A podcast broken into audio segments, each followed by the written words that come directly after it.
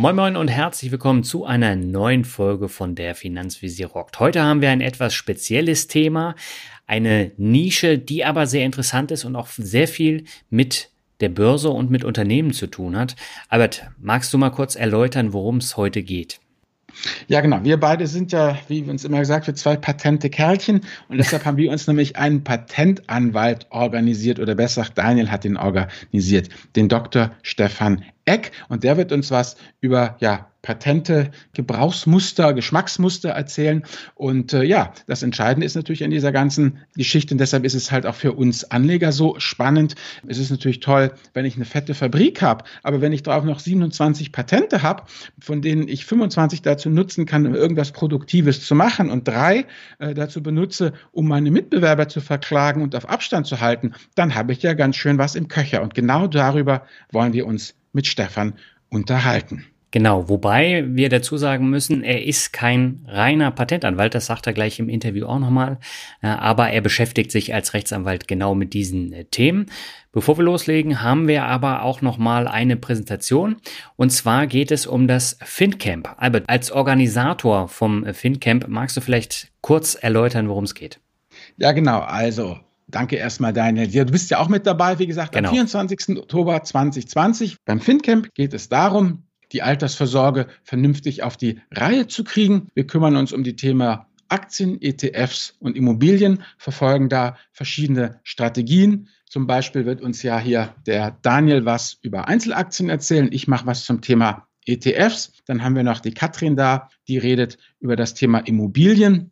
Und äh, dann haben wir noch den Luis Pasos gewinnen können von eben nur Bares ist Wahres. Er wird über einkommensorientierte Strategien referieren und dann noch äh, den Norbert, Dr. Norbert Mitwollen, der erzählt uns was darüber, wie man die Schwankungen im Depot vermindern kann, was ja vielleicht zu Corona-Zeiten gar nicht so schlecht ist. Apropos Corona, ähm, wo du es gerade schon ansprichst, was passiert denn, wenn das FinCamp äh, wieder erwarten doch abgesagt werden sollte? Dann greift die Corona-Garantie, dann gibt es das Geld ohne Wenn und Aber sofort zurück. Okay. Und wo findet man weitere Informationen? Genau, auf www.fincamp.de. Eine Sache, die am FinCamp noch wichtig ist, ist, alle Leute, die hier die wir als Referenten engagiert haben, haben ihr eigenes Geld erfolgreich angelegt. Das heißt, wir haben keine Sponsoren, sondern wirklich, du kannst hier von Leuten lernen, die mit Skin in the Game ihre eigenen Erfahrungen gemacht haben, im Guten wie im Bösen. So, dann würde ich sagen, gehen wir ab zum Interview. Unsere Leitung geht heute nach München zum Rechtsanwalt Dr. Stefan Eck. Er ist begeisterter Hörer von der Finanzwiese rockt und hat angeboten, mit uns über das Thema Patente und Marken zu sprechen. Und Albert und ich freuen uns sehr darüber, dass wir dieses Thema mal ein bisschen beleuchten können. Denn für viele Unternehmen ist es sehr, sehr wichtig, das Thema Marke, aber auch das Thema Patente. Und deswegen wollen wir heute darüber sprechen und sagen erstmal herzlich willkommen bei der Finanzwiese Rock Tag. Ja, ich grüße Sie. Hallo, Herr Kort, hallo, Herr Warnecke. Vielen, vielen Dank, dass ich heute Gast bei Ihnen sein darf. Mir eine große Freude. Ja, wir freuen uns auch. Und äh, Sie haben mir im Vorgespräch gesagt, dass Sie kein Patentanwalt sind, sich aber sehr oft mit dem Thema Patente auseinandersetzen. Wo ist denn da der Unterschied? Und vielleicht können Sie sich dann allgemein nochmal kurz vorstellen, bitte. Ja, sehr gerne. Vielen Dank. Genau, in der Tat. Also ich bin Rechtsanwalt, kein Patentanwalt. Ähm, ich beschäftige mich aber fast ausschließlich mit Patentrecht oder sehr, sehr ähm, viel. Der Unterschied ist der, ich melde keine Patente an. Da kommen wir mhm. nachher vielleicht noch zu, was das heißt. Ähm, ich bin auch kein Techniker, ich bin ein einfacher, schlichter Jurist ähm, und Rechtsanwalt. Die Patentanwälte, die haben einen großen Vorteil, in Anführungszeichen, aber auch tatsächlich, die sind Techniker und können Patente sehr gut anmelden, weil sie eben die Technik verstehen, die hinter Patenten steht. Und Patente, da kommen wir nachher nämlich an auch noch zu, Patente ist Technik, ist nicht Kennzeichen, ist nicht Marke, da geht es um Technik. Und ähm, deswegen ist es sehr gut, dass es Patentanwälte gibt, weil ähm, die können dann den einzelnen Erfinder oder die Unternehmen beraten, die ihre Patente formulieren müssen. Und auch nur die sollten das tun. Der Rechtsanwalt wird aber gebraucht später, wenn es zum Streit kommt. Ja, und da mhm. kommen wir auch noch zu, wenn Patente durchgesetzt werden, wenn Patente, wie man sagt, verletzt werden, dann braucht man den Rechtsanwalt, der da hilft. Und das ist, sieht das Gesetz sogar so vor, derzeit jedenfalls noch, dass dann nur Rechtsanwälte vor den Gerichten auftreten dürfen, zusammen mit den Patentanwälten dann natürlich, um dann die Rechte zu verteidigen oder, oder durchzusetzen. Ich bin eben Rechtsanwalt, genau. Mhm. Okay, dann lassen Sie uns doch mal gleich in das Thema einsteigen, weil ich glaube, viele Hörerinnen und Hörer können mit Patenten nicht sonderlich viel anfangen. Was sind denn Patente und warum sind diese für Unternehmen so wichtig? Genau, also Patente ähm, sind, ich würde mal gleich etwas provokant vielleicht sagen, ohne Patente heute sähe unsere Welt komplett anders aus. Wir hätten einen ganz anderen Lebensstandard. Wir hätten, ähm, ja, ich würde sagen, wir säßen heute vielleicht noch vor der Schwarz-Weiß-Fernsehkiste, wenn überhaupt. Die Lebenserwartung wäre erheblich geringer. Handys, würde ich mal sagen, gäbe es nicht. Also all diese mhm. Themen, die uns heute im Alltag begleiten und ähm, ja, auch für unser Wirtschaftsleben, um jetzt die Brücke gleich zu schlagen zu, zu Ihrem Podcast, ähm, die, die Welt sehr anders aus. Ähm, mhm. Unternehmen wie Microsoft, äh, Apple, Google und so weiter gäbe es in der Form, würde ich mal einfach behaupten, gäbe es nicht. Okay. Warum? Komme ich jetzt gleich, gleich zu vielleicht, ein Patent gibt mir ein Monopol, und Monopol klingt gleich sehr böse, komme ich aber auch gleich zu, warum es gut ist oder mhm. gut sein kann, gibt ein Monopol auf Technik. Patente schützen Erfindungen. Erfindungen ja. sind technisch Anleitungen zum technischen Handeln. Das ist jetzt eben nicht um die gleich mal vorab, nicht eine Marke, nicht eine Kennzeichnung für ein Produkt, ja, Coca-Cola, sondern geht es wirklich um reine Technik. Eigentlich alle ja, entwickelten Länder und Entwicklungsländer in der Welt sehen eben gewisse Rahmenbedingungen vor, dass der Erfinder ein, ein Monopol zumindest für eine Zeit auf seine Technik bekommen soll. Mhm. Warum macht man das? Ganz klar, es könnte, es ist ja die Abwägung immer zwischen Geheimnisschutz und Offenbarung. Ich erfinde was und könnte sagen, super, ähm, das behalte ich jetzt für mich und forsche weiter und bringe ein Produkt raus und das ist dann nur meins und ja, es ist geheim. Wunderbar. Mhm. Das Problem ist nur heutzutage, wenn ich was auf den Markt bringe, jeder kann das ja in gewissem Umfang dann vielleicht doch nachmachen, rausfinden, wie funktioniert die Technik. Ja. ja das geht ähm, sowohl bei Chip-Technik, aber auch bei ähm, Arzneimitteln. Da kann Reverse Engineering betrieben werden. Da kann vielleicht auch ganz einfach einfach gesehen werden, ah ja, so macht er das, klasse. Der hat Erfolg damit, deswegen mache ich das genauso. Wenn das so mhm. wäre und diese Freiheit wäre des Kopierens, gäbe es eigentlich für die Großunternehmen heute keinen Anreiz mehr zu entwickeln, zu forschen. Und sie würden, sie würden ähm, diese Forschung, äh, wie ich mal sagen, sehr gering oder im Geheim betreiben und alles versuchen, um es geheim zu halten. Und dann vielleicht, um, um es geheim zu schützen, aber dann wäre die Entwicklung ja sehr gehemmt. Ja, mhm. ähm, das Patent ist eben der Deal, sag ich mal, zwischen dem Erfinder und der Allgemeinheit, zu sagen, komm, gib doch dein ähm, geheimes Wissen preis für, und für eine gewisse Zeit, und zwar, das ist eigentlich fast in allen Ländern so 20 Jahre ab Anmeldung, hast du dann dein Monopol auf diese konkrete Technik. Mhm. Man unterstellt, sie ist wirklich neu und eine schutzfähige Technik. Und danach ist sie aber frei. Das ist eben der Deal, dass du sagst, okay, du hast als Erfinder 20 Jahre die Chance, das auszunutzen, deine Technik, eben auch wirtschaftlich. Gibst aber dafür dass diese Technik der Allgemeinheit preis, dass die eben daran weiterforschen kann, auch aufgrund dieser Technik und weiterentwickeln kann. Mhm. Und ähm, das ist eben der große, ja, diese große Abwägung zwischen Patent, geheimes Know-how und eben, warum sich eigentlich fast alle Rechtsordner dafür entschieden haben, ein Patent, nämlich ein befristetes Monopolrecht für technische Erfindungen zu, zu verleihen. Okay. Jetzt äh, stelle ich mir natürlich die Frage, was habe ich denn als Angestellter davon, wenn ich äh, schöne Sachen fürs Unternehmen entwickle? Weil es ist ja nicht das Unternehmen, welches etwas erfindet, sondern es sind konkret Männer und Frauen im Labor, in der Maschinenhalle oder am Rechner, die das machen. Was habe ich denn als Angestellter davon? Ja, was habe ich davon? Also erstmal bin ich meistens natürlich dazu verpflichtet, es zu tun. Ich werde ja angestellt in Forschungsabteilungen, um eben zu entwickeln, zu, erf zu erfinden. Also das sieht mein Arbeitsvertrag ja im Regelfall vor. Mhm. Mm, und da, dafür werde ich zu einem gewissen Maß natürlich auch schon mal mit meinem Arbeitslohn ähm, ver vergütet und, und, und honoriert. Ja. ja. Aber natürlich darüber hinaus, ähm, das hat auch, das hat auch viele Gesetzgeber haben das auch so gesehen. In dem deutschen Recht gibt es eben ein spezielles Gesetz dafür, das sogenannte Arbeitnehmererfindungsgesetz. Mhm. Ähm, das ist eine Spezialität, würde ich sagen, in Deutschland. Gibt es in ein paar anderen Ländern auch noch ein eigenes Gesetz dafür. In manchen ist es in speziellen Gesetzen geregelt, das vorsieht, dass ich als Arbeitnehmer sogar verpflichtet bin, meine Erfindungen ähm, dem Arbeitgeber zu melden. Wenn ich was okay. meine, es ist eine Erfindung, dann kann der das prüfen und kann dann sich entscheiden, ob er diese Erfindung erwerben möchte, man sagt in Anspruch nehmen. Und wenn er das tut, dann stehen dem Arbeitnehmer eine Vergütung zu, nochmal eine gesonderte Vergütung mhm. für diese Meldung und dann erfolgt die Inanspruchnahme der Erfindung. Ja, und diese Vergütung kann teilweise eben je nachdem, was er erfunden hat und auch wie seine Stellung im Betrieb ist, ob er extra dafür eingestellt worden ist zu erfinden ob er, oder ob er jetzt als, als ähm, kleiner Arbeiter, der dafür gar nicht gedacht war, aber trotzdem die großartige Idee hatte, dann kriegt er vielleicht ein bisschen mehr. Aber das mhm. können, können mehrere tausend oder hunderttausend Euro sein, kann aber natürlich auch sehr wenig sein, klar. Aber der hat da eben tatsächlich einen finanziellen Anreiz, auch Erfindungen zu machen, der, der Arbeit, Arbeitnehmer. Und natürlich, er wird ähm, dann, wenn es zum Patentanmeldung kommt, ähm, sieht das Gesetz so vor, dass er als Erfinder benannt wird, auch tatsächlich in dieser schönen Patentschrift, die dann rausgegeben wird, steht er drinne als der Erfinder. Und das ist ja was Nettes. Okay. Aber dann würde ich sagen, ich übergebe jetzt mal an dich. Danke.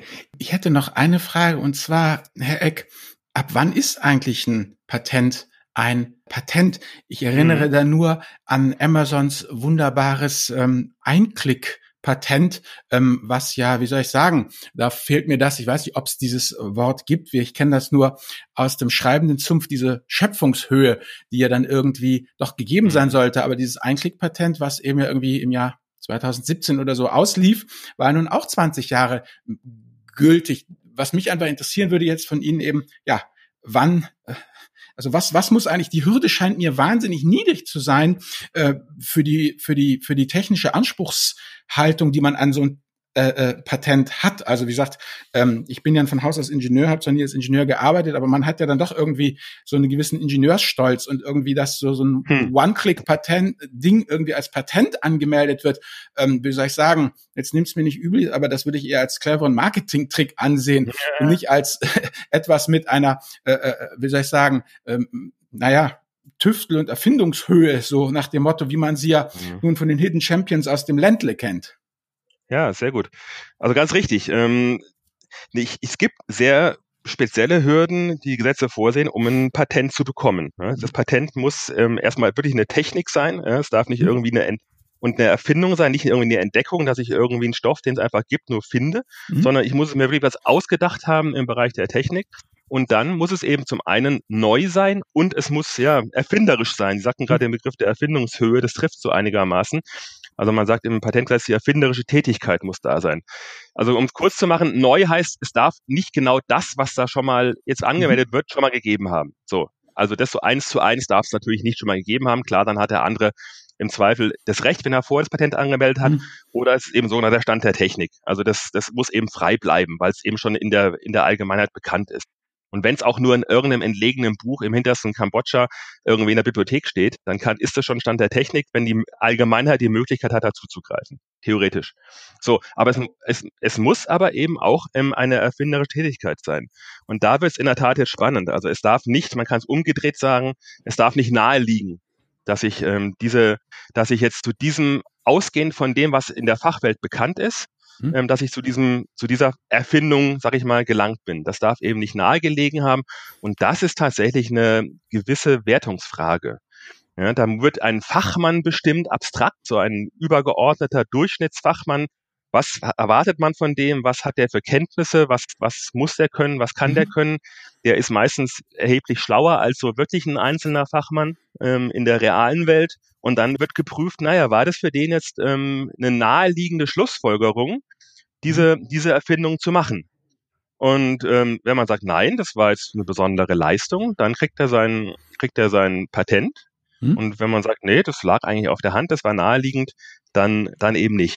Können Sie sich vorstellen und ganz richtig, hm? da gibt es natürlich im Patenterteilungsverfahren mit die größten Streitigkeiten. Ne? Was ist jetzt, was ist jetzt wirklich die, der erfinderische, die erfinderische Tätigkeit oder der erfinderische Schritt, ganz klar. Genau, und, und was ist aus Ihrer Sicht als Fachmann der, wie soll ich sagen, die Neuheit? Das ist ganz klar. Amazon kam mit dem One-Click ja raus. Das waren die ersten. Also diesen, diese Hürde haben sie übersprungen. Aber was war jetzt daran, äh, dieses Einklickverfahren sozusagen nicht naheliegend? Also, soll ich sagen, ich komme ja auch ein bisschen aus der Branche und da kämpft ja jeder immer um, um jeden Klick äh, weniger. Also, dass man sozusagen mit der Conversion, äh, äh, ähm, ja, dass man mehr Umsätze macht, wenn man weniger Klicks hat. Das ist also so ziemlich das naheste Legendste, was es ja, gibt. Naja, man muss, man muss ein bisschen aufpassen vielleicht, ähm, was ist das Patent und was ist die Umsetzung des Patentes.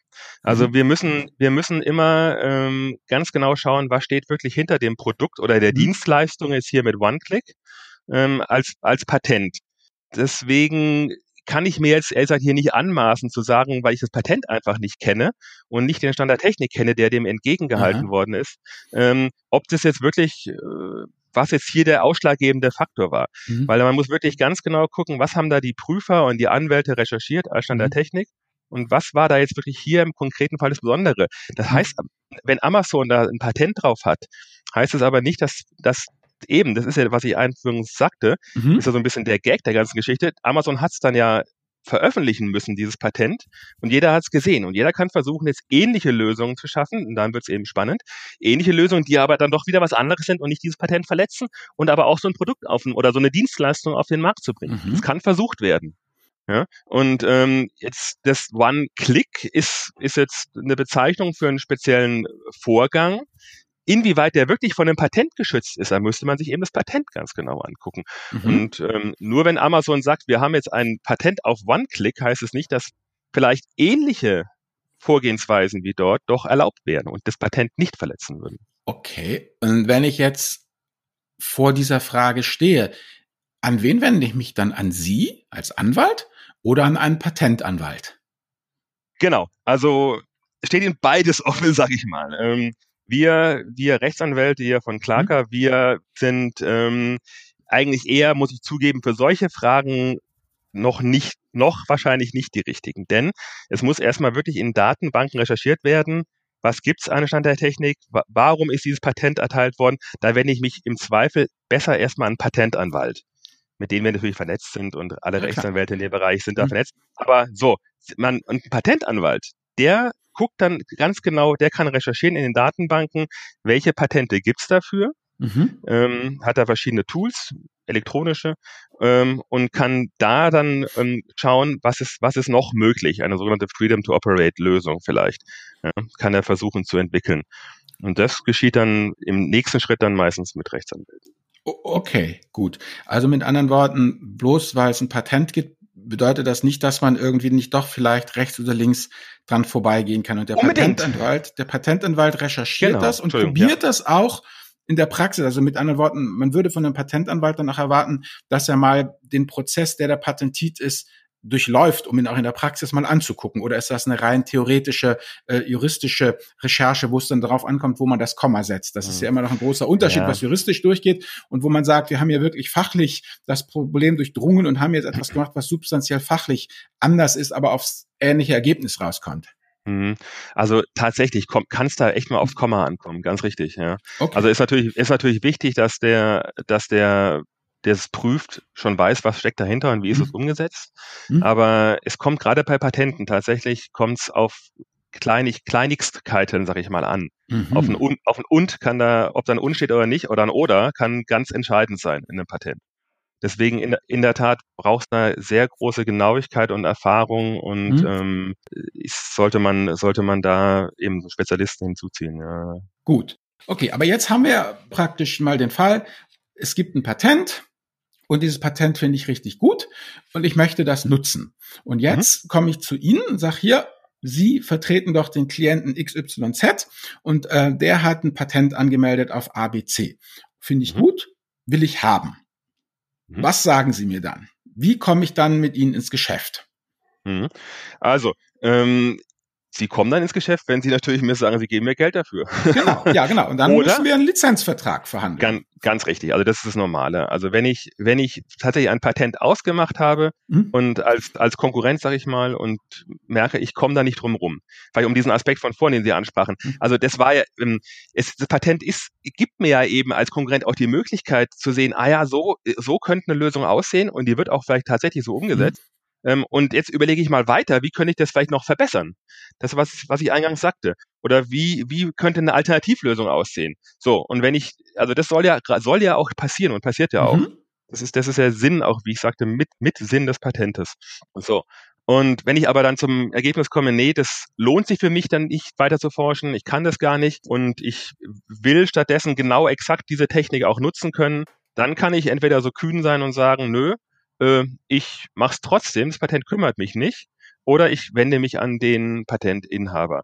Ähm, mhm. vielleicht ganz kurz zum ersten Punkt, kümmert mich nicht. Der Hintergrund ist der, ähm, ein Patent ist zwar erteilt, wird von einem Patentamt erteilt, wird geprüft, mhm. ist ein öffentlicher Akt, aber kann immer vernichtet werden noch. Ein Patent ist nicht in Stein äh, gemeißelt zwingend, sondern Patente können mit Rückwirkung noch angegriffen und vernichtet werden. So, mhm. Und deswegen kann ich als Konkurrent sagen, naja, das, das Patent, das ist zwar erteilt worden, aber das ist nichts wert.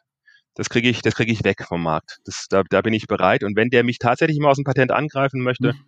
dann schieße ich ihm das ab. So. Und jetzt zu Ihrer mhm. konkreten Frage, wenn ich sage, mhm. nee, Patent, ähm, das ist, oh, das ist wirklich gefährlich und das ist wirklich was Tolles, was Neues, dann gehe ich hin und kann, könnte hingehen und sagen, ja, bitte lass mich das doch auch nutzen. Mhm. Und lass uns doch einen Vertrag, wie Sie richtig sagten, einen Lizenzvertrag schließen. Mhm. Das ist eine Möglichkeit. Lizenzvertrag, ich weiß nicht, ich führe es mal kurz aus, ist ja, ja eben so eine Art, ähm, ich, vielleicht in der normalen Welt ist so eine Art ja, Miete-Pachtvertrag, würde ich es mal jetzt vielleicht nennen. Mhm. Also wenn ich, ein, wenn ich ein schönes Haus sehe und sage, das gefällt mir gut, und der Eigentümer sagt, naja gut, ich will da gar nicht drin selber wohnen, ähm, oder ich lasse noch jemanden mit rein in das Haus, dann schließe ich mit dem einen Mietvertrag mhm. oder einen Pachtvertrag als Gewerbetreibender. Mhm. Ähm, bei der, beim Patent schließe ich eben, kann ich einen Lizenzvertrag schließen. Das ist eigentlich auch nur, ich räume dem Lizenznehmer ein Nutzungsrecht ein. Mhm. Der bekommt das Patent nicht, der, kann, der kauft es nicht, ja, aber er kann es mitnutzen, er mietet es sozusagen. Und, okay. ähm, und dann kriege ich auch die Eingeweide zu sehen. Also wenn ich dann irgendwie, was weiß ich hier, OLED oder so, also diese ganzen Geschichten, die ja mhm. hier beim Fernseher sind, wenn ich das dann wenn ich für dieses Patent bezahle, dann wird mir auch sozusagen, dann muss äh, hier der gute Miraculix seinen Zauberkessel auch öffnen und mir sagen, was da an Zutaten drin ist. Oder, ja. oder bedeutet genau. es, dass ich, dass ich dann nur OLED-Platten kriege? Nee, ich will ja die OLED selber machen. Also ich will ja eine Fabrik haben, die praktisch das Patent nutzt, wie man OLEDs halt baut. Und das muss ich dann auch gesagt kriegen, oder? Dann ist es praktisch, dann muss der, äh. der das Lizenz, Lizenz gibt, auch mehr die Details alle sagen. Gegen nee, Geld. nee, nicht, nee, nicht ganz, nicht ganz richtig. Und zwar, also der, ähm, die Lizenz berechtigt mich zur Nutzung der eben ja schon offenbarten Erfindung. Das ist ja das Besondere. Ähm, der Patentanmelder muss eben in seinem Patent genau beschreiben, wie es funktioniert. Mhm. Schon in der Patentanmeldung. Und die mhm. ist eben dann für jedermann ja einsehbar. Mhm. Und nur so komme ich ja drauf. So. Als, als Dritter. Dann sehe ich in, ich kann Patente recherchieren hm? Ähm, und dann sehe ich, ah ja, so ist es beschrieben. Ein Patent kann zwei Seiten lang sein, kann aber auch 200 Seiten lang sein, je nach Technik. Und dann wird dann genau beschrieben, auch wirklich beschrieben mit, mit Ausführungsbeispielen ähm, normalerweise, wofür diese Erfindung einsetzbar ist. Mit Zeichnungen und das, also wie es funktioniert, ja, das sehe ich tatsächlich im Patent, im Idealfall jedenfalls oder im Normalfall sehe ich dem Patent an. Das versteht dann auch nur ein Fachmann normalerweise, nicht, nicht jedermann, der da fachfremd ist, aber der versteht's. Und das, sonst wird es normalerweise auch nicht erteilt. Es muss okay. ausführbar sein, wie es so schön heißt. Okay, also es ist wie bei Chefkoch, wenn ich mir da eine Suppe raussuche, dann kann ich die auch kochen, weil er gibt mir dann ja das Rezept dazu. So soll es sein. Wenn es nicht so wäre, könnte ich das Patent wiederum sogar eventuell angreifen als eben nicht, nicht ausführbar, nicht umsetzbar. Genau, also das Patent ist tatsächlich, das ist ja der Deal eben. Ja, gib doch bitte mal Preis, wie es funktioniert. Ja, ja, und okay. dann und dann kriegst du aber auch dein dein befristetes Monopolrecht. Mhm. Ähm, so, also das das habe ich eigentlich schon, das das sollte ich schon sehen. Natürlich ah. und da haben Sie ah. natürlich recht. In der in der Praxis ist es natürlich schon so. Ähm, da ist häufig ein Know-how-Transfer mit verbunden. Ähm, Im Patent steckt häufig nicht das komplette Know-how drin. Ja, ist, die Unternehmen differenzieren da sehr genau in je nach Branchen und behalten natürlich ähm, gewisses Know-how für sich, um den konkreten Anwendungsfall dann wirklich ähm, exklusiv vielleicht dann, dann umsetzen zu können in der Praxis. Und da ist es natürlich gut, wenn ich freundlich mich mit dem Patentinhaber stelle und vielleicht dann auch noch schaffe, das zu sagen, also ich möchte hier ein Produkt auf den Markt bringen, komm, lass uns das doch irgendwie parallel machen. Vielleicht wird dann das ganze Marktsegment neu, hm. neu aufgerollt ähm, und gib mir doch noch weitere Anweisungen, die in der Patent nicht drinne stehen. Und dann wird mhm. noch parallel ein Know-how-Lizenzvertrag vielleicht geschlossen. Also okay. das, das passiert schon durchaus auch, ganz richtig.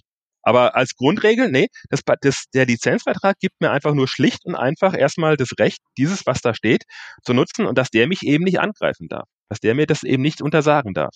Okay, interessant. Okay, also dann habe ich praktisch ein Patent und dann hab, muss ich, habe ich zwei Möglichkeiten. Entweder ich wohne ja, äh, ja. in einem Land, wo ich dann einen Lizenzvertrag abschließe und mhm. dann fließt Geld oder ich wohne in einem Land, ja, wo ich es einfach mache und wenn es dann Stress gibt, dann wende ich mich an meine Regierung und meine Regierung wendet sich an die Regierung des Typen, der eigentlich das Patent hat und sagt, wenn ihr diesen Flottenstützpunkt hier behalten wollt, dann lasst ihr mal diese Patentverletzung durchgehen, ne? Das ist ja dann die andere Sache. Äh, ja, ja, ja, wobei das genau, ganz richtig. Und mit Regierungen, also das, Regierungen halten sich da raus normalerweise. Aber ganz richtig, die Gerichte, ne, ganz klar. Also mhm. wenn ich, wenn ich sage, in meinem Land wird ein Patent verletzt, dann kann ich dort das Gericht anrufen und kann sagen, ich habe da eine Klage und sagt, bitte, liebes Gericht, untersage das dem. Ganz, ganz, ganz, ganz richtig, genau. genau. Dann muss der andere sich dran halten oder eben nicht, weil. Ja, genau. Also das sind lange, das sind dann eben die langen Patentverletzungsprozesse, dass man auch in der Presse überliest, diese, diese mhm. teilweise schon Patentschlachten im Mobilfunkbereich vielleicht und so. Ganz richtig. Und, und Alles klar. Und ganz klar, Patente sind unterschiedlich nach Ländern. Das haben Sie ganz richtig gleich gesagt. Also ich habe, ich, es gibt kein Weltpatent.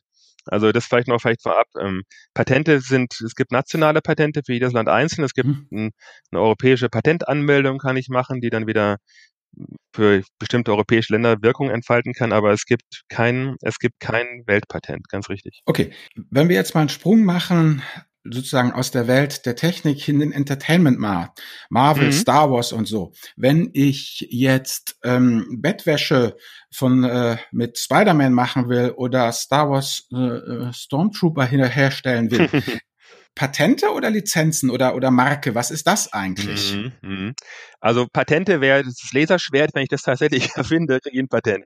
Okay. Ähm, Würde ich mal sagen, ja, den Star Trooper ähm, in der technischen Umsetzung. Dann wären wir dem Thema Patente. Mhm. Wenn es jetzt wirklich um die Bezeichnung Star Trooper, Yoda oder äh, Jedi geht, mhm. ähm, dann sind wir eher in der Welt der, der Marken. Mhm. Vielleicht noch in der Welt der Designs oder vor allem auch in der Welt der Designs. Noch ein weiteres Schutzrecht. Also ich kann auch eben die Erscheinungsform von Erzeugnissen hm, das ist eine Schnittmenge zwischen Marken und Designs, aber da würde ich jetzt mal so sagen, sind Designs sogar. Ich kann das durch ein Design, ein Geschmacksmuster, sagt man, hat man früher auch gesagt, mhm.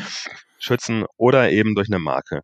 Wie wichtig das ist in Ihrer, äh, aus Ihrer ja, Ansicht, ist, ist, ist das vergleichbar mit dem Patentmarkt oder größer? Also diese ganzen immateriellen Geschichten ja. halt aus dem Entertainment Bereich. Also will ich sagen, wir haben ja letztens wieder ferngeguckt und was meinte meine Tochter so ganz lässig? Also den, den Spider-Man, ja, den haben sie aus dem DC-Universum rausgekauft. Der ist jetzt bei ja, Marvel.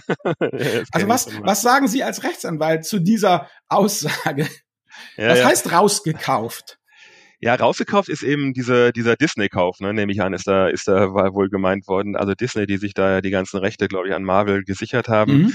Rechte heißt in dem Fall eben vornehmlich ähm, Markenrechte und, und Designrechte. Äh, wie, wie wichtig? Also es ist ein, eigentlich ein ziemlich anderes Feld. Also okay. das, die Klammer von allem ist sozusagen geistiges Eigentum, sage ich mal, oder Intellectual Property, wie es ja so schön mhm. neudeutsch heißt. Ne? Das ist alles die Dach, der, der Dachbegriff für eben Marken, Design, auch vielleicht Urheberrecht eben als die Mutter von dem Ganzen sogar. Mhm. Ähm, das, das ist alles, der Jurist fasst unter geistiges Eigentum, ähm, Intellectual Property, Immaterialgüterrecht, hochgestochener Begriff, zusammen. So, und da gibt's verschiedene Ausprägungen eben. Die einen, Patente eben, Technik wird geschützt, Marken schützt Bezeichnungen für Waren und Dienstleistungen. Mhm. Aber wirklich Bezeichnungen. Ähm, ja, Coca-Cola, iPhone, Apple, ähm, äh, Jedi, Yodas, ähm, Stormtrooper. Ja, das, wie ich ein Produkt bezeichne. Warum mhm. mache ich das? Weil ich eben so, ein, ja, man sagt, der Jurist sagt, ich möchte halt klarstellen, ich möchte mir unterscheiden können, damit der, mhm. der Kunde weiß, es kommt aus dem Unternehmen X, aus dem Unternehmen Apple kommt eben das iPhone. Genau. Ja, und ich, dem, ich, von genau. Finanzvisier genau. und Finanzrocker. Wir haben ja auch in Graf in München ich gestern unser geschaut, Zeug ja. hinterlegt. ja, ich habe geschaut. Sie haben, sie haben sehr vorbildlich sich jeweils die, die Marken gesichert, genau, ähm, für bestimmte Dienstleistungen mit Podcast und so. Ja, ganz, genau sehr, sehr richtig. Und dann darf eben keiner kommen jetzt und, und der Herr Eck darf jetzt eben keinen Finanzvisier-Podcast machen. Nee, aber richtig. Sie könnten, könnten nicht Finanzvisier machen, sondern Finanzvisier, also wie das Visier vom Helm. Oder bei dir, Daniel, hast du doch auch schon die ganzen Clones, die, wie heißen die bei dir? Dann nicht mal Finanzrocker, Finanzpopper oder was war das? Oder Finanz... Ah, ja, ja, echt? Ah, ja. ja, Dividendenrocker, ja. da gibt's ja ganz viele Abwandlungen. Ja, ja, aber auch da, äh, so ist es nicht ganz. Ähm, Sie können, wenn es auch ähnlich und verwechslungsfähig ist, es muss nicht identisch sein. Da sind wir identisch, wäre wie so der Begriff der Neuheit bei Patenten. Hm. Bei Marken muss es eben auch nicht identisch. Auch, auch nur ähnliche Zeichen, wenn die in dem gleichen Bereich sind wie Sie, können Sie auch ja. aus einer Marke ähnliche Begriffe ge gegebenenfalls, muss man sich halt genau angucken, verbieten. Haben sie auch ein Monopolrecht mit einer Marke. Auch das ähm, ist, ist möglich. Ähm, anders ist jetzt, wenn einer, keine Ahnung, ein Finanzvisier Waschmittel rausbringt, dann hätten sie schlechte Karten. Aber, nee, oder ein ja. Finanz, Finanzrocker ähm, Mofa, Ja, okay. Das wäre demütigend. Es müsste ja. wenigstens eine gescheite Harley oder was Dickes sein. Ja, eben. Ja. Also da können Sie Ihren Waren, Ihren Warenverzeichnis noch ausbauen, habe ich gesehen, vielleicht, wenn Sie wollen. Also noch, ja. noch mehr irgendwie, um auch diese Merchandising abzudecken. Aber das ist der Daniel Merchandising. Hoodie bei Finanzrocker. Genau, genau. Aber also deswegen ähm, ist es Sie sehen, es ist was anderes. Ja, da geht es um andere, ganz andere Themen. Und mhm. das jetzt zu bewerten, was ist wichtiger, kann man so nicht nicht treffen. Ja, im, es ist es ist ergänzt sich. Es ergänzt sich. Es ist wichtig. Also für ein für ein Apple ist eben wichtig, dass nicht andere Unternehmen irgendwo sich auch iPhone nennen. Mhm. Ähm, oder ihr Produkt iPhone nennen. Aber genauso wichtig ist halt die Technik da drin, die da drin steckt. Dass eben nicht andere einfach die Technik kopieren können. Ja, und für mich als Investor jetzt nochmal die Frage, wie wichtig ist es eigentlich, wenn ich mich jetzt um eine Firma kümmere, ja, welchen, welchen Wert soll ich diesem immateriellen Gütern, also diesem Intellectual Property denn äh, äh, äh, geben? Also ich vermute mal, dass äh, äh, ja Patente in Pharmatechnik, ich weiß nicht, ob es noch andere Branchen gibt, die wirklich ähm, sehr stark auf Patente abzielen. Wie wichtig ist es für mich als Investor zu wissen, nicht nur, dass die Produktpipeline gut gefüllt ist, sondern eben, ja, soll ich auch auf den steten Strom der Patentanmeldung einer Firma, die mich interessiert, achten? Mhm. Also es kann definitiv in manchen Branchen nicht schaden, sich da auch mal kundig zu machen, würde ich mhm. mal so sagen. Man muss halt aufpassen. Patente werden angemeldet aus verschiedenen Gründen, manchmal vielleicht sogar auch wissend, dass die Chancen, dass dann wirklich ein Schutz dabei rauskommt, gering sind. Also man muss da schon leider ziemlich genau hingucken, was ist dieses Patent wirklich wert, um da eine Schlussfolgerung als Anleger rausziehen zu können. Und diese Schlussfolgerung zu ziehen ist eben für Nichtjuristen und einen in dem technischen Bereich Fachfremden sehr, sehr schwierig, wenn nicht gar, gar fast unmöglich in manchen Bereichen. Ach so, Sie meinen das Patent, die Patentanmeldung als Nebelkerze? Also sagen wir so, äh, das ist vielleicht jetzt ein bisschen, genau, aber sie, ja, so kann man es teilweise sagen. Ein Patent ist halt, ähm, kann man schon teilweise als eine Waffe bezeichnen, kann eine Waffe sein, kann ein Angriffsmittel eben sein. Zu sagen, einfach ein Drohmittel zu sein, Leute, passt auf, ähm, ich habe was angemeldet und es kann mal gefährlich für euch werden. Also mhm. die Unternehmen, die Konkurrenten überwachen sich natürlich. Also die, die haben alle ihre, ihre ähm, Anwalts-Inhouse-Armeen oder externe, die da schauen und gucken, was macht eigentlich mein Konkurrent gerade? Und wenn die sehen, es könnte mir gefährlich werden, wird es im Regelfall ziemlich früh angegriffen, so ein Patent. Mhm. Ähm, das, das bekommt der normale Mensch da draußen, Anleger normalerweise nicht mit. Könnte man immer in den Registern, die öffentlich einsehbar sind, ähm, kann man das erforschen. Aber ähm, macht natürlich keiner, ja. Ähm, und ist eben auch wirklich eine, es sind, es sind halt Details, auf die es da wirklich sehr ankommt. Mhm. Und ähm, da meine ich mal sagen zu können, die, die wenigsten werden das vielleicht hinterfragen und, und beurteilen können. Anders ist es vielleicht im Arzneimittelbereich, wenn da jemand sich gut auskennt. Warum? Weil im Arzneimittelbereich ist es eben so, da gibt's ein bis oder sagen wir mal wenige Patente auf einen auf einen Wirkstoff, auf eine Wirkstoffherstellung. Da ist es ein bisschen von der Menge einfach überschaubarer als jetzt im Handybereich. Ein Handy hat hunderte, tausende Patente sind auf einem Handy drauf. Mhm. Da, da dann zu beurteilen, wie wichtig ist es, dieses eine Patent nachher für den Markt, ist, würde ich sagen, gar fast unmöglich für den, für den normal Menschen. So, denke mal, jetzt haben wir das ganz gut gemacht. Jetzt kommt nämlich der große nächste Block, den wir ja schon mal kurz angesprochen hatten. Ja, Patent als Waffe, Patentstreitigkeiten und all solche ganzen Geschichten. Und ich glaube, da ähm, hat der Daniel eine ganze Menge Fragen jetzt hier noch für Sie vorbereitet. Daniel? Ja, genau. Und zwar, ich habe zwei Aktien und die haben mit Patenten in den vergangenen Jahren auch nichts zu tun gehabt, nämlich Apple und Qualcomm. Die hatten einen großen milliardenschweren Patentstreit in den äh, letzten Jahren. Letztes Jahr wurde es, glaube ich, dann äh, gerichtlich geklärt. Können Sie vielleicht anhand dieses Streits die Wichtigkeit von Patenten und Lizenzen mal erläutern? Mhm. Ja, sehr gerne. Also in der Tat, es ähm, war ein Patentstreit in Deutschland, US, USA, Deutschland tatsächlich auch hier in München bei unserem Landgericht München 1, was ziemlich spektakulär da ähm, ein Urteil ähm, gegen Apple äh, verkündet hat. Ähm, also Hintergrund, ich war natürlich in dem Fall nicht selber involviert, habe es auch nur aus der Presse ähm, immer gelernt. Ähm, Hintergrund war ja ähm, Qualcomm als Chiplieferant von Apple und ähm, hat immer schön diese Lizenzgebühren ja auch bekommen, Qualcomm. Und dann hat Apple irgendwann wohl gesagt, nee, das ist uns zu viel. Du willst Lizenzgebühren ähm, nicht auf das einzelne Teil, den einzelnen Chip, sondern du berechnest eine Lizenz anhand wohl des ganzen Produktes iPhone. Und mhm. deswegen, das, da kommt natürlich dann wohl mehr bei rum, als wenn es die kleine Einheit Chip wäre, ja, die man als Bezugsgröße herannimmt. Und da hat dann ähm, ähm, Apple irgendwann gesagt, jetzt zahlen wir mal nicht mehr. Das fand dann Qualcomm nicht so ganz lustig, hat Apple eben verklagt. Ähm, Aufzahlung wohl der Lizenzgebühren. Grundlage, eben Patent. Ja, warum hm. haben die überhaupt einen Anspruch auf Lizenzgebühren? Weil sie einen Lizenzvertrag haben. Warum haben sie einen Lizenzvertrag? Weil sie ein Patent haben. Ja, sonst könnte Apple ja selber sagen, mache ich einfach mal selber irgendwie. Oder mit, mit das hat ja nicht mit, geklappt. So, genau. Und dann mhm. hat Apple sich ja wohl an, mit, mit Intel es versucht, war da aber wohl nicht ganz glücklich, weil die 5G-Technik da, glaube ich, nicht ganz so ausgereift sein soll, wohl ja. wie bei Qualcomm. Ähm, so, und was war die Retourkutsche aber von, oder ich sage es mal ein bisschen, ähm, die Retourkutsche von Qualcomm war eben, ähm, die haben Apple verklagt auf Patentverletzung. Ähm, mhm. unter anderem in Deutschland sagen, na, wenn du es halt nicht von uns beziehst und wir erlauben es dir, sondern von, mit anderen da arbeitest, dann ähm, ist halt der Lizenzvertrag nicht einschlägig und deswegen verklagen wir dich auf, auf Patentverletzung. Und da ging es um Milliarden tatsächlich, wie Sie richtig sagen. Ja, wenn man sich da jetzt zum Beispiel die Aktienkurse anguckt, gerade bei Qualcomm, ähm, da ging es ja tatsächlich um eine Riesensumme mhm. und das hatte dann natürlich auch einen enormen Einfluss auf die Aktienkurse. Die sind ja ordentlich nach unten gegangen und haben sich dann erst wiederholt, als das Gerichtsurteil dann kam. Also ähm, das hat ja da schon teilweise existenzielle Auswirkungen. Ja, in der Tat. Also da ging es wirklich um Milliarden. Und das ähm, perfide ein bisschen an, an diesen konkreten Streitigkeiten ist, da geht es teilweise um Detailtechniken, sag ich mal. Ja, mhm. Nicht ums, da heißt nicht, dass es gibt eben nicht das Patent auf das iPhone, ja, das gibt's eben nicht, sondern auf verschiedene Komponenten davon.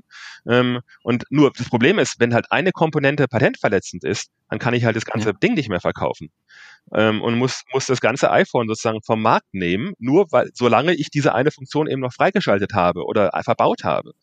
Ähm, mhm. Und das ist, das ist eben das, ähm, deswegen so Patent als Waffe so ein bisschen. Also ich kann mit einem vielleicht Detail, was aber eben benutzt wird in dem Produkt, mh, hm, kann ja. ich eventuell ein komplexes ganzes Produkt ähm, verbieten und angreifen.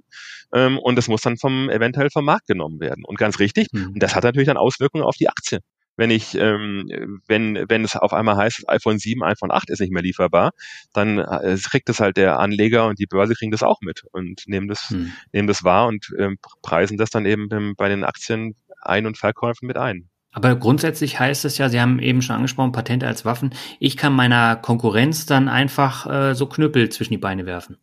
Ja, also das würde natürlich jeder Patentinhaber bestreiten, dass das jetzt sozusagen passiert, sondern man sichert sich die Rechte. Ja, und ist aber auch, wie gesagt, ist ja auch, ist ja auch wirklich so. Also man hat ja normalerweise viel investiert in Forschung, Entwicklung, hat eine tolle Idee gehabt und das soll halt nicht jeder einfach nachmachen können. Deswegen ist es ja durchaus legitim. Also ich, aber man kann es natürlich manchmal überspitzt sagen, ja, es kann auch eine Waffe sein. Ja, es kann, mhm. kann dem Beklagten sehr wehtun. In der Tat, weil der dann, weil dann heißt es, ja, ich verklage dich jetzt auf Unterlassung zum Beispiel. Du musst also, sobald dieses Urteil in der Welt ist ähm, und rechtskräftig ist oder ich vollstrecke dieses Urteil, dann muss dieses konkret angegriffene Produkt, obwohl es vielleicht nur in, unter einem Aspekt ähm, relevant ist fürs Patent, muss es dann von dem jeweiligen Markt genommen werden. Oder es muss sogar noch für die Vergangenheit Schadenersatz gezahlt werden. Hm. Aber gibt es für mich als Anleger denn die Möglichkeit äh, zu erkennen, ob da ein Patentstreit äh, droht und äh, kann ich das irgendwie auch bewerten? Also indem ich jetzt äh, zum Beispiel ähm, bei Apple jetzt sehe, die iPhones können nicht mehr verkauft werden, das hat einen Impact dann auf die Verkäufe, die Quartalszahlen und sollte ich die Aktie denn nicht lieber verkaufen? Also ich würde tatsächlich empfehlen, ähm, das Thema Patente vielleicht mit zu googeln, ja? wenn ich mal, wenn ich mich mal in eine Aktie investiert bin, ähm, kann das ja. durchaus nicht schaden, das mitzuforschen. Aber mehr als diese öffentlichen Quellen habe ich normalerweise nicht. Ja? Also mhm. Internet, Zeitungen, ähm, Podcasts, aber aber da ist, ähm, das wäre dann Insiderwissen. Ja, da läuft natürlich ja. im Hintergrund dann der Normalfall ist, dass dann Abmahnungen erstmal laufen außerhalb des Gerichts zwischen den zwischen den Unternehmen und dann wird da vielleicht verhandelt. Ähm, selbst wenn die Klare eingereicht wird, kriegt man das normalerweise nicht gleich mit. Aber gut, manche machen dann gleich Presseveröffentlichungen, viele Unternehmen in manchen Bereichen. Aber als Anleger ähm, bin ich da auf die Berichterstattung eigentlich angewiesen, ähm, die, die, die öffentlich zugänglich ist. Hm. Ja. Jetzt haben wir ja gesehen, bei dem Streit, der ging ja über Jahre, glaube ich. Ähm, da gab es bestimmt auch unterschiedliche Phasen. Wie, wie läuft denn so ein Patentstreit ab? Also, mhm. Also äh, da dauert ja seine Zeit. In der Tat. Also hier im, im Telekommunikationsbereich ist noch so ein bisschen Sonderheit. Ich sage es mal ganz allgemein. Also normalerweise ist tatsächlich so, ähm, ich als Patentinhaber sehe, da wird mein Patent verletzt, lasst es prüfen ähm, von, von Anwälten und dann kommt mhm. die böse Abmahnung normalerweise, wo es heißt, hier, ähm, wir haben festgestellt, du verletzt, lass es bitte und verpflichte dich, das zu unterlassen und erkenne an, dass du Schadensersatz zahlen musst. Dann schließen sich entweder Vergleichsverhandlungen an, ohne Gericht eben, außergerichtlich, oder man einigt sich eben nicht und dann wird, ähm, wenn der Patentinhaber es ernst meint, erhebt er Klage. Ja, mhm. ähm, oder geht jedenfalls zu Gericht und will vielleicht ein schnelles, einen schnellen Stopp mit sogenannten einstweiligen Verfügungen. Das kann innerhalb von ein paar Tagen, paar Wochen, paar Monaten, kann da sogar eben ein Verkaufsstopp mit erzielt werden. Ähm, ist ein Ausnahmefall, aber gibt es auch sehr häufig. Oder man erhebt eine ganz normale Klage und reicht die ein und begründet die und dem Gericht sagt man also aus dem dem Grund, ich habe das Patent und das verletzt aus dem dem Grund und bitte äh, verbiete es jetzt diesem diesem bösen Konkurrenten und verpflichte ihn mir Schadensersatz zu zahlen oder dass er sogar die Ware vernichten muss, ja, sowas. Mhm. Und ähm, so ein Prozess zieht sich in Deutschland, ist sehr recht schnell, obwohl es ziemlich komplex mhm. ist, geht es im, ich sag mal so im Schnitt zwischen ein und zwei Jahre. Habe ich ein, e, okay. ein Urteil in erster Instanz. Aber natürlich ähm, können, können solche Urteile dann wieder in Berufung gehen, kann in Revision gehen. Also so ein Patentstreit kann sich locker mal fünf Jahre, vielleicht sogar noch länger hinziehen, wenn paralleles Patent eben noch angegriffen wird. In Deutschland ist es so ein bisschen getrenntes System. Da muss ich eine mhm. eigene Klage oder einen eigenen Einspruch erheben. Das kann ich nicht in einem Aufwasch machen. Ähm, dann wird vielleicht noch beim Bundespatentgericht eine sogenannte Nichtigkeitsklage erhoben. Und dann sagt das Verletzungsgericht, oh Gott, das weiß ich aber auch nicht, ist das Patent wirklich gültig oder nicht? Dann warte ich mal lieber, bis es das andere Gericht entschieden hat. Also das kann sich, kann sich lange, kann sich lange hinziehen, was natürlich für den Beklagten häufig auch blöd ist, weil der in der Unsicherheit lebt. Ja? Hm. Also der hat zwar vielleicht das, das Verbot noch nicht gegen sich, aber der sagt immer Mist, ich muss jetzt immer Rückstellungen bilden, weiß nicht, was mir wie es eigentlich mal ausgehen wird, habe vielleicht ein Risiko und ähm, wie, wie komme ich da komme ich da raus? Also deswegen ist Patent als Waffe tatsächlich so ein bisschen und das stelle ich eigentlich immer mehr fest. Allein die Klage ähm, hm. ruft natürlich Unruhe in dem beklagten Unternehmen hervor normalerweise. Ja. Und, und kann das schon dazu führen, dass man sagt, naja, ich glaube eigentlich nicht dran, dass ich da das verletze oder dass es wirklich ein Patent fähig ist, aber damit ich einfach Ruhe habe, lass uns bitte einigen.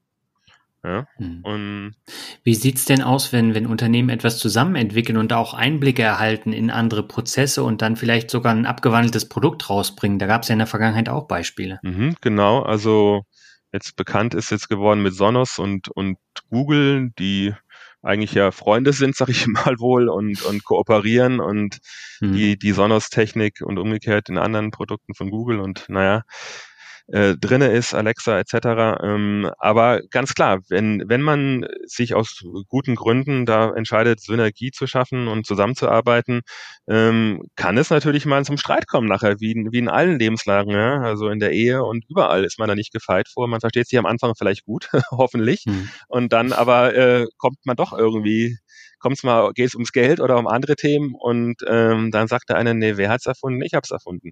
Und dann, äh, dann kommt es zum Streit. Und deswegen ist es in, in, im Regelfall und gerade bei den großen Unternehmen gibt's natürlich vorher ähm, schließen die Verträge, ja, die schließen Zusammenarbeitsverträge. Wenn was gemeinsam entwickelt wird, gibt's Forschungs- und Entwicklungsverträge. Ähm, da ist dann auch, äh, wenn es richtig gemacht ist, ganz klar geregelt, ähm, wem stehen welche Rechte nachher zu, wenn Erfindungen gemacht werden. Haben wir die mhm. gemeinschaftlich, hat er jeder einzeln. Aber trotz, trotz Verträgen kann es zum Streit kommen und dann kann einer sagen, ja, wie es jetzt ähm, hier wohl bei Sonners äh, der Fall ist, dass, dass die sagen, nee, also das ist eigentlich eine Erfindung von uns und wir haben dann ein Patent sogar drauf und ihr dürft es nicht benutzen. Das ist eben nicht gedeckt von unserer Zusammenarbeit. Ganz klar.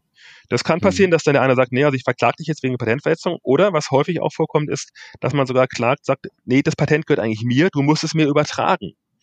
Also okay. das gibt's gibt's auch. Also nur weil einer ein Patent angemeldet hat, heißt es zum einen weder, dass er es für immer hat, es kann vernichtet werden, das Patent, ja, und zwar mit Rückwirkung, dass es eigentlich so getan wird, das gab's nie. Oder ich kann sogar sagen, nee, ich habe es erfunden, das, das Patent ist super schön, das hätte ich, aber ich hätte es gerne. Das musst du mir, das musst du mir übertragen. Das ist auch möglich. Hm. Okay, das heißt zusammenfassend, auf die richtigen Verträge kommt es am Ende an.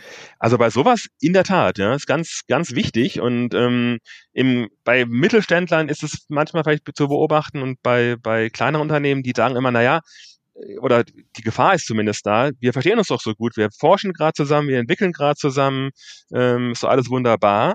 Aber mhm. ähm, ja, es, es, es ist halt der, das, das Moment, die Momentaufnahme, die ist natürlich gerade super, sonst macht man es nicht. Aber Verträge braucht man halt doch häufig, weil man nie ausschließen kann, dass, dass es halt doch mal zum Streit kommt. Oder einer zumindest sagt, ich habe die und die Meinung, ich habe recht, sagt dann, nee, ich habe recht. Wir haben das auch damals so vereinbart. Deswegen, um da eine Rechtssicherheit für die Zukunft zu schaffen, ist ein Vertrag sehr auch in, in mittelgroßen Projekten, sag ich mal, oder in kleineren Projekten, äh, sehr zu empfehlen. Und das muss ja, muss ja kein riesen 50-seitiges Werk mit Vorwort und Präambel und was weiß ich sein, aber dass einfach mal die Grundlinien ähm, festge festgeschrieben sind in einem, in einem schriftlichen Vertrag. Es ist, ist es schon zu empfehlen häufig, ja. Hm. Aber dann würde ich sagen, kommen wir zum Abschluss nochmal auf das Thema Markenrechte zu sprechen. Ne? Ja, ich hätte vielleicht noch eine Frage an Herrn Eck, beziehungsweise eine lebenszynisches Veto in Bezug auf die Verträge. Ähm, offen gesagt weiß ich nicht wirklich, ob die Verträge entscheidend ist, sondern eigentlich die Tiefe des Geldbeutels, weil wenn Sie sagten, dass schon das mhm. erstinstanzliche Urteil zwei Jahre dauern kann und dann kann man noch in die Revision gehen und dies und das, wie soll ich sagen? Also wenn ich mir angucke, Sonus versus Google, ja, dann äh, mhm. würde ich doch einfach auf Google setzen, vollkommen egal, was die, was die Verträge sagen, weil da muss ich ganz ehrlich sagen, da stehe ich ja mehr auf der Seite von Napoleon, der ja immer gesagt hat, die Macht beruht auf der Zahl der Bajonette, die man befehligt, und weniger auf dem, was an komischem Papier da geschrieben wird. Das ist natürlich nichts, was Sie als äh, Anwalt gerne hören wollen, aber ich sagen, meine Lebenserfahrung hat gesagt, entweder das funktioniert mit Handschlag oder gar nicht. Also man braucht entweder den Handschlag oder die Fäuste. Dieser Papierkram hat auf lange Sicht noch nie irgendwas Wirkliches bewegt. Und äh, von daher frage ich mich, ob das im Patentbusiness nicht das Gleiche ist, dass der gewinnt, der einfach die tieferen Taschen hat, weil der im schlimmsten Fall sich halt einen Anwalt leisten kann, der 500 Euro die Stunde nimmt und nicht nur den Billigheimer für 250 Euro. ja, also Sie haben natürlich recht, in gewissem Maße spielt natürlich auch hier äh, definitiv klar das Geld äh, eine ganz, ganz, ganz wichtige Rolle. Und wer hat den längeren Atem ja einfach auch? Ne? Also wer, wer sitzt, sitzt diesen Streit aus? Firepower. Ja, ja, in der Tat, ganz richtig. Ne? Das, das ist natürlich so, klar. Aber es gibt Fälle und auch meine eigene Praxis, ähm, ja? wo ich einen Einzelerfinder erfolgreich gegen einen DAX-Konzern äh, vertreten habe, ist also ohne dass da jetzt, mich da jetzt rühmen zu wollen. Aber das deutsche System funktioniert da schon. Also wenn ich halt Recht habe, und mich das traue und äh, einen Anwalt finde, der da bereit ist, mit mir zu arbeiten und die Leute gibt's. Ähm, mhm. ja, ähm, ich vertrete auch andere Unternehmen, aber gut, die kriegen dann auch ihr Recht. Also es ist mitnichten so, dass jetzt hier ähm, geschaut wird, naja, wir müssen jetzt irgendwie den Standort sichern oder irgend sowas. Und nee, nee, das meine ich nicht. Ich meine nur okay, ja, ja. das rücksichtslose Aushungern des Gegners. Also das ist, ja, wenn jetzt ja, klar. kommt, dass dann der Richter, also die Unabhängigkeit und die, also dass die Rechte Recht sprechen, das habe ich nicht ja, ja, ja, ja. Da geht es nur darum, ob man nicht vorher schon einfach finanziell verdurstet ist, bevor man es überhaupt in den Gerichtssaal geschafft hat.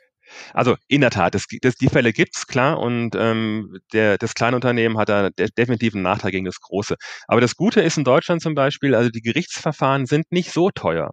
Klar, kosten die ein paar tausend Euro, vielleicht ein paar zehntausend und vielleicht auch ein paar hunderttausend Euro, aber da steht auch ein kleineres Unternehmen gegen einen, einen riesen äh, Nasdaq-Konzern ähm, durch in Deutschland jedenfalls.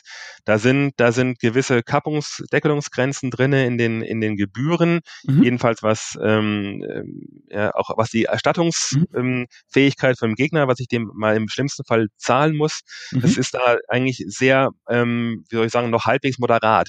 Was auch ein Grund ist für den Standortvorteil Deutschland im Patentrecht. Also es sind tatsächlich in Patentstreitigkeiten in Deutschland sind, sind ähm, in Europa die meisten werden in Deutschland geführt. Okay. Unter anderem eben auch wegen dieser Kosten mhm. ähm, weil es einfach überschaubar ist und sehr effizient ist. Die Gerichte sind sehr hoch spezialisiert, sehr schnell.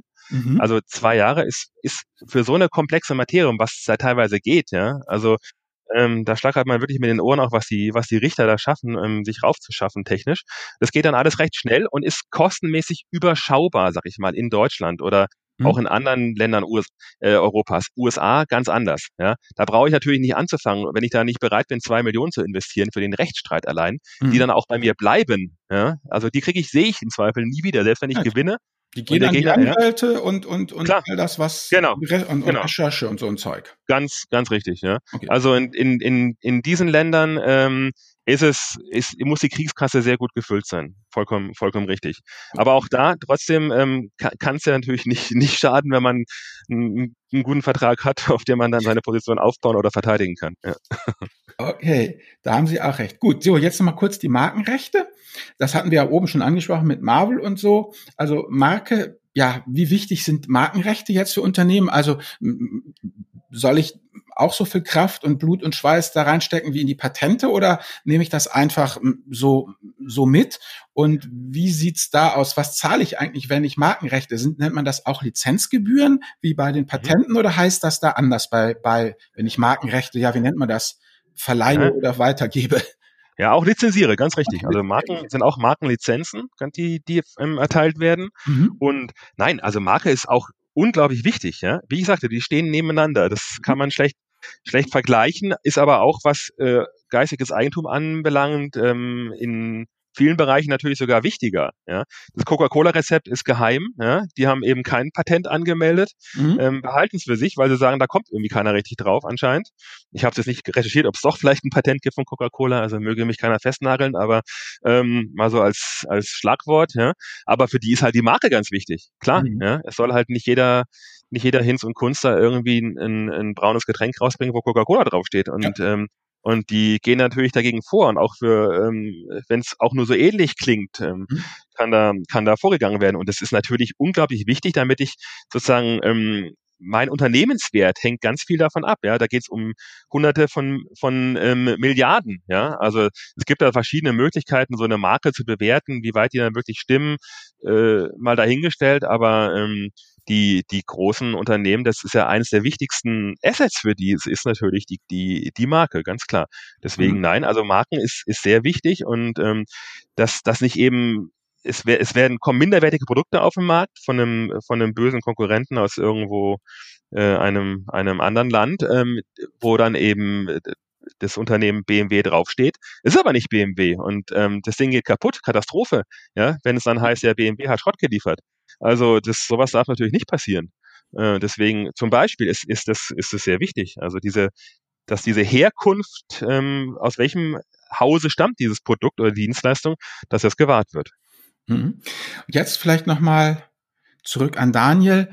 Die Frage nach der ja nach der Praxis eigentlich. Und was mich auch interessieren würde, Daniel, weiß ich, ob du das auf der Liste hast. Ja, lohnt sich das nur für Großunternehmen oder können auch ja solche Leute wie du und ich Marken und Patente anmelden? Ja, das haben wir ja auch schon im Verlauf äh, besprochen. Wir beide haben ja auch schon unsere Marken angemeldet. Äh, aber äh, ist tatsächlich eine valide Frage, wie und wo sichere ich eigentlich Marken und Patente? Und gibt es da auch irgendwelche Fallstricke? Also kann ich da irgendwas falsch machen? Ja, also definitiv, genau. Ähm, ich kann Marken und Patente muss ich, sagen wir so, Patente muss ich anmelden. Ich kriege ein Patent nur durch Anmeldung beim Patentamt. Ne? Mhm. In Deutschland das Deutsche Patent- und Markenamt, DPMA, ähm, oder das Europäische Patentamt. Da kann ich dann ein Patent für verschiedene Länder in Europa anmelden. Das zerfällt dann wieder in einzelne, also brauche ich nicht zu vertiefen, aber also ich mhm. muss beim, beim Amt anmelden. Bei Marken normalerweise auch, da gibt's auch die Möglichkeit durch die reine Benutzung, ohne dass ich eine Anmeldung gemacht habe, Markenschutz zu bekommen. Da muss ich aber sehr, sehr bekannt bekannt sein mit meiner Marke. Erst dann ist, obwohl ich sie nicht eingetragen habe, kann die, kann die Markenschutz bekommen. Aber der Normalfall mhm. ist, ähm, ich muss mein Schutzrecht Marke Patent anmelden beim, beim Amt. Das ist, ja, eine Art Behörde. Und ähm, dann wird das unterschiedlich geprüft. Marke in der Tat ist nicht so, sage ich mal, theoretisch nicht so schwierig, wenn man jetzt das klein halten möchte, sagen möchte, ich will das nur für ein, zwei Waren oder Dienstleistungen, mhm. wie sie es gemacht haben, vollkommen richtig, kann man, kann man sehr gut äh, das auch alleine erwägen, wenn man sich da mal ein bisschen äh, kundig macht im Internet, wie das funktioniert, kann da versuchen, eine Marke ähm, selber anzumelden. Wenn es dann um Markenstrategien geht, ich möchte in andere Länder expandieren, vielleicht mit meiner Marke, möchte das, das ähm, Portfolio meiner Waren mal ausdehnen, später mit der Marke, da ist dann schon sinnvoll, das dann mit Beratung ähm, zu tun. Aber ähm, weil ich zum Beispiel dann vergesse, wenn ich das alleine mache, äh, mir eine Ware, die aber vielleicht wichtig ist, ja, und ich, da kommt es schon darauf an, wie bezeichne ich die Ware auch bei der Anmeldung. Ähm, das, mhm. ist, das ist nicht ganz unwichtig. Ähm, mehr, vergesse die anzumelden oder sehe das nicht richtig und denke, ich habe doch Schutz. Und dann kommt aber ein anderer und meldet dann dafür die Ware an und dann hat er eben das bessere Recht. Ja? Also da kann okay. man schon, kann man schon hinten runterfallen. noch schlimmer kann es tatsächlich ähm, oder noch schwieriger ist bei Patenten. Also ein Patent selber anmelden rate ich jedem von dringend ab, der das mal erwägt. Es kostet zwar alles nicht so wahnsinnig viel, ja, so ein paar hundert Euro, wenn man das selber macht mit Amtsgebühren nur, aber ähm, mhm. Das, das klappt nicht. Ja, man muss, wie ich sagte, da kommt es aufs Komma und auf, aufs, auf, einen, auf einen Strichpunkt an, eventuell. Und dann hat man lange, ein Patent wird eben wirklich anders als eine Marke. Patent wird richtig geprüft. Gab es da schon mal sowas ähnliches? Ja? Gibt es da Rechte Dritter? Ähm, und dann wird nach, muss nachjustiert werden und so weiter. Also da schließt sich eine Korrespondenz mit den Ämtern an. Ähm, und ähm, das, das schafft man alleine normalerweise als, als Privatmann oder Kleinunternehmer schafft man nicht. Da braucht man, da braucht man fachliche Hilfe. Und das Schlimme mhm. ist eben, wenn ich es dann falsch gemacht habe, äh, ich habe es aber angemeldet, dann wird es veröffentlicht, dann ist es eben in der, in der überall bekannt. Und nachher kriege ich mhm. mein Patent aber nicht und dann ist es aber frei und dann kann es jeder benutzen. Ja, dann habe ich eigentlich also diesen kompletten Fehlschuss gemacht. Ja, ja. Und deswegen, also dringend, dringend davon abzuraten, selber Patente anzumelden. Okay. Jetzt ist es aber so, es gibt äh, auch so ein paar Trittbrettfahrer bei der Marken- und Patentanmeldung. Äh, die klingen dann so ähnlich, aber man sichert sich tatsächlich gar keine Marken und Patente. Wie ist denn mit sowas? Also, die meinen jetzt die Fälle, wo einer sich keine Marke angemeldet hat, aber trotzdem im Verkehr so auftritt, so ähnlich, meinen Sie? Ja, genau, genau. Und das heißt ja nicht deutsches Marken- und Patentamt, sondern irgendwie anders, ähnlich. Ach so. Und man meldet sich da an und dann Ach hat so. man nichts. Nee, da muss man natürlich, ganz richtig, ja, ja. Also das sind, das sind so Fake-Sachen, da muss man unbedingt aufpassen, kommt immer wieder, vollkommen richtig. Was heißt, wir, ja. wir, wir sichern ihre Rechte oder sowas. Nee, nee, also das sind im besten Fall gut. Das sind, ist ja, also, dass, dass sich irgendwelche Leute andienen, einen zu unterstützen bei der Anmeldung beim Amt, okay. Mhm. Ja, das sind, müssen nicht zwingend Anwälte sein, ähm, können auch andere Dienstleister sein. Das ist das eine. Aber jetzt, wenn ja. einer sagt, ähm, wenn du dich an mich wendest, kriegst du den Schutz, äh, das, hm. das klappt eben nicht. Ja? Also da brauche ich, da muss ich ganz offiziell den Weg zu dem jeweiligen Amt gehen. Ähm, nationale, internationale Ämter gibt's verschiedene, um, um da den Schutz wirklich zu bekommen. Anders ist Bill bei Domain bei, bei Internet-Domains. Ja, was wir kennen, ne, Daniel, du meinst diese, diese hässlichen grauen Altpapierbriefe, die so super amtlich aussehen. ja, genau. Bundesadler okay. drauf ist, wo man mal ganz genau Ei. hinguckt, ist der auch nicht, ist der Bundesadler auch gefaked, weil nämlich irgendwie eine Schwungfeder ein bisschen anders gestaltet ist. Aber bei Oberfläche genau. Aussehen sieht es so total amtlich aus. Genau. Und dann ist es eben, ja genau, nicht das deutsche Patent- und Markenamt, sondern das Patent- und Markenamt Deutschlands, ne? Hi, ja, ja, ja, ja. Und dann, ja, ja. genau, äh, heißt es, Sie müssen sich bei uns hier anmelden, denn wenn Sie sich nicht bei uns anmelden, dann, äh, ja, wird das mit Haft bis zu drei Jahren bedroht und all so ein Scheiß haben wir alles schon gekriegt dann. genau, nach der Anmeldung, nach der Anmeldung das dann, kommt das dann immer, genau. Ah, ja. Okay, ja. Ja, habe ich, haben wir auch schon gehört und, und habe ich auch schon gehört, aber also unbedingt da ganz, ganz sehr aufpassen, ganz klar, ja. Also mhm. ähm, gibt es natürlich so Trittbrettfahrer, da kann man dann gerne die Polizei anrufen und sagen, ich habe hier was bekommen, was mir nicht so, nicht so geheuer vorkommt. Also, nee, nee, klar. Also nur okay. das offizielle Amt. Mhm. Ja, ich habe jetzt noch eine letzte Frage. Wir sind jetzt auch schon bei über einer Stunde. Und zwar, Sie haben äh, die Kopien ja schon angesprochen. Jetzt ist es ja gerade bei Amazon gang und gäbe, dass da ganz viele chinesische Produkte auf den Markt kommen, die ganz eindeutig auch Patente klauen. Was kann ich denn dagegen machen? Mhm. Also, mh, mm, verschiedene Möglichkeiten. Ich kann natürlich mhm. gucken, dass ich hier in Deutschland, also ich kann Amazon natürlich anschreiben und kann sagen, äh, die verletzen mein Patent, das und das. Ist natürlich bei Patenten mhm. immer schwierig, dann auch für den für den Amazon zu beurteilen, ist es wirklich eine Patentverletzung oder nicht. Ähm, ja. Hängt von der Policy des jeweiligen Unternehmens ab, wie die da ko kooperieren und welche Vorkehrungen die da getroffen haben. Aber mhm. ich glaube, bei Amazon ist es ja durchaus so, dass man da sowas auch eine Patentverletzung melden kann und sagen kann, stopp, ähm, das darf da nicht rauf. Und dann prüfen die das. Aber gut, hm. der, der offizielle Weg ist klar, ich kann den äh, versuchen, in Deutschland zu verklagen. Äh, schwer und steinig. Warum? Äh, der sitzt, der sitzt in, in Zweifel in China. Bis ich da eine klare hinzugestellt bekommen habe, hat er schon irgendwie 20.000 Mal sein Produkt verkauft auf Amazon. Ja, also das ist tatsächlich ähm, schwierig, mh, hm, weil die, das so eine klare kann ich eben nicht einfach per E-Mail hinschicken. Die muss förmlich zugestellt werden. Ja, dann muss sie übersetzt werden und so weiter. Das ist also tatsächlich schwierig. Ich kann den hier verklagen in Deutschland, aber der Weg ist ein, ist ein steiniger ähm, und auch ein teurer. Ich kann ähm, ich kann eine Grenzbeschlagnahme beantragen, das ist möglich. Also mhm. beim Zoll ne, kann ich sagen, da kommt wohl Ware rein, die verletzt mein Patent.